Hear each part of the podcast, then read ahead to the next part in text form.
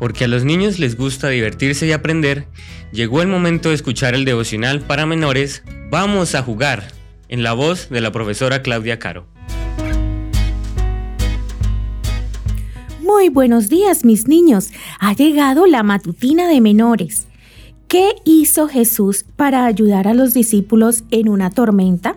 Respuesta A. Sacar el agua de la barca. Respuesta B. Dar una orden al viento y a las olas. Respuesta C. Dar una orden a los discípulos. Vamos a buscar en nuestras Biblias en el libro de Lucas, capítulo 8, versículo 24. Y vinieron a él y le despertaron diciendo, Maestro, Maestro, que perecemos. Despertando él, reprendió al viento y a las olas, y cesaron y se hizo bonanza. ¿Te gusta saltar las olas del mar? ¿Lo has hecho alguna vez? No hay nada más divertido que saltar olas, pero ya sabes que no todas las olas son divertidas. Hay olas que pueden alcanzar hasta los 30 metros y pueden ser muy peligrosas. Las olas que llegan hasta la orilla pueden haberse formado muy lejos, dentro del mar.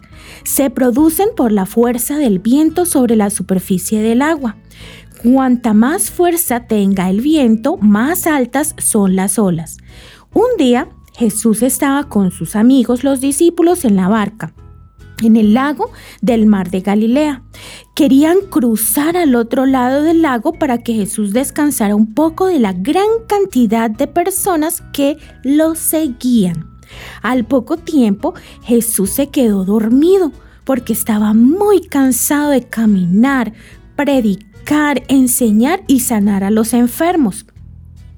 De pronto se desató una fuerte tormenta sobre el lago y las olas eran tan altas que cubrían la barca. Los discípulos se asustaron mucho y fueron a despertar a Jesús. Probablemente pensaron que lo necesitaban para sacar todo el agua que había dentro de la barca. Jesús se despertó y les preguntó, ¿por qué tienen ustedes tanto miedo? ¿No confían en mí? ¿Y sabes qué hizo? no se puso a ayudarles a sacar el agua como ellos esperaban, sino que hizo algo que los dejó con la boca abierta. La Biblia dice que se levantó, dio una orden al viento y al mar y todo quedó completamente tranquilo. ¿Te lo imaginas? Jesús calmó la tormenta por completo. Lo puedes leer en Lucas capítulo 8. Si alguna vez sientes miedo, recuerda que Él tiene el poder de rescatarte de cualquier situación de peligro, de modo que confía en Jesús. Que tengas un hermoso día.